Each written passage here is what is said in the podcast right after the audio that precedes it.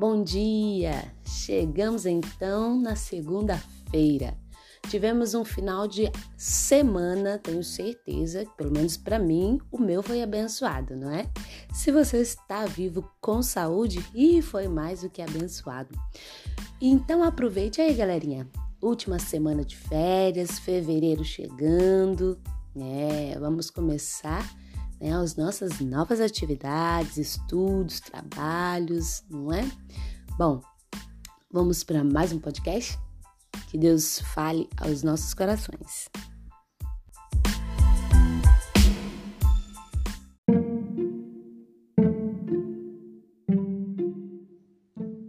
E a nossa leitura hoje está em Efésios, capítulo 4, dos versos 22 até o 27.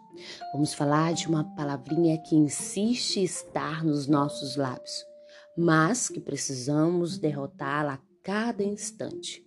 Vamos lá?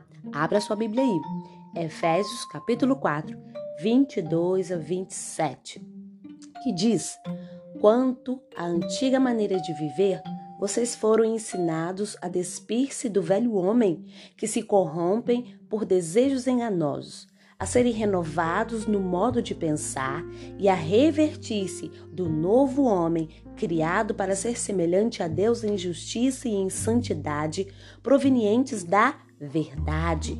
Portanto, cada um de vocês deve abandonar a mentira e a falar a verdade ao seu próximo, pois todos somos membros de um mesmo corpo.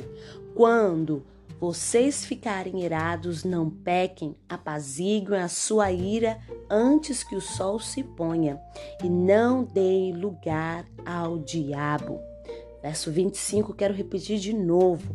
Portanto, cada um de vocês devem abandonar a mentira e falar a verdade.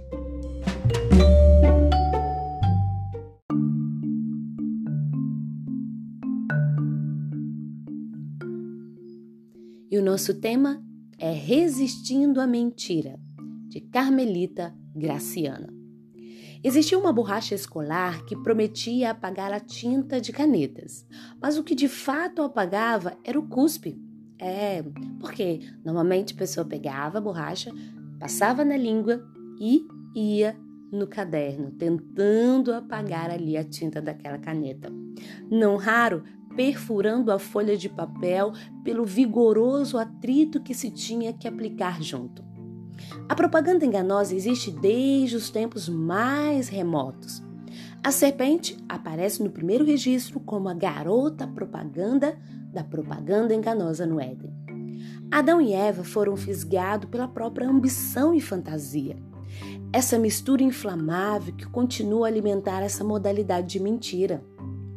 E ainda hoje, Satanás, a serpente, faz as suas vítimas.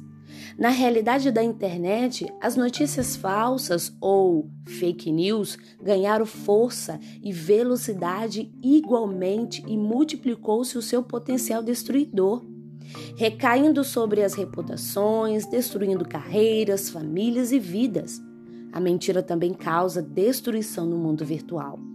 Conta a história que há mais de dois mil anos o filósofo grego Diógenes de Sinope já andava pelas ruas de Atena em pleno dia com uma lanterna acesa à procura de um homem honesto.